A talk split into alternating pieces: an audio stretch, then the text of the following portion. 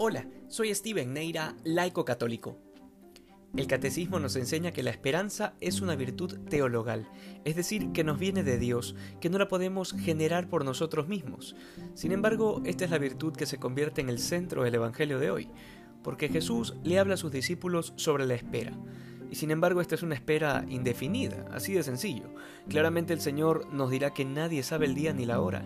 Nadie sabe cuándo vendrá nuevamente el Señor en toda su gloria, con lo que esto significa, es decir, el fin del mundo. Y aún no sabiendo, el deseo de Dios es que vivamos cada día como si fuera el último, con la cintura ceñida y la lámpara encendida. De hecho, quienes así viven son llamados bienaventurados. Esta es una realidad que también se convierte en un anuncio constante de fortaleza para nuestra vida aquí en la tierra, debido a la cantidad de injusticias a las que este mundo está sometido. Es más, esa segunda venida de nuestro Señor es la respuesta más radical al mal del mundo. Después de todo, sería una soberana injusticia que la maldad de los malos y sus actos ruines quedaran impunes para siempre. Y en este sentido, el anuncio del esposo, que llegará en cualquier momento, nos recuerda que la justicia humana es imperfecta, pero que la justicia divina será absoluta.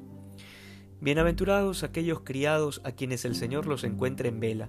Estas son palabras del Señor que nos ayudan a comprender la importancia de meditar sobre la vida eterna, pero no como quien se pone a ver al cielo y a pensar en cuestiones abstractas, porque meditar sobre la vida eterna implica cuestionarnos sobre cómo estamos viviendo la vida terrena.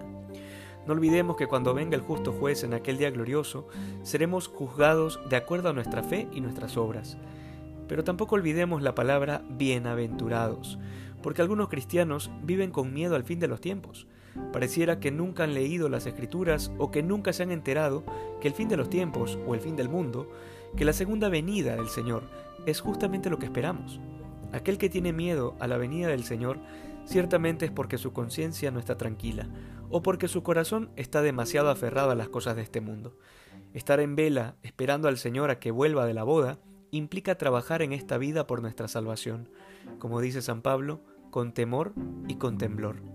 Que hoy seamos más santos que ayer. Dios te bendiga.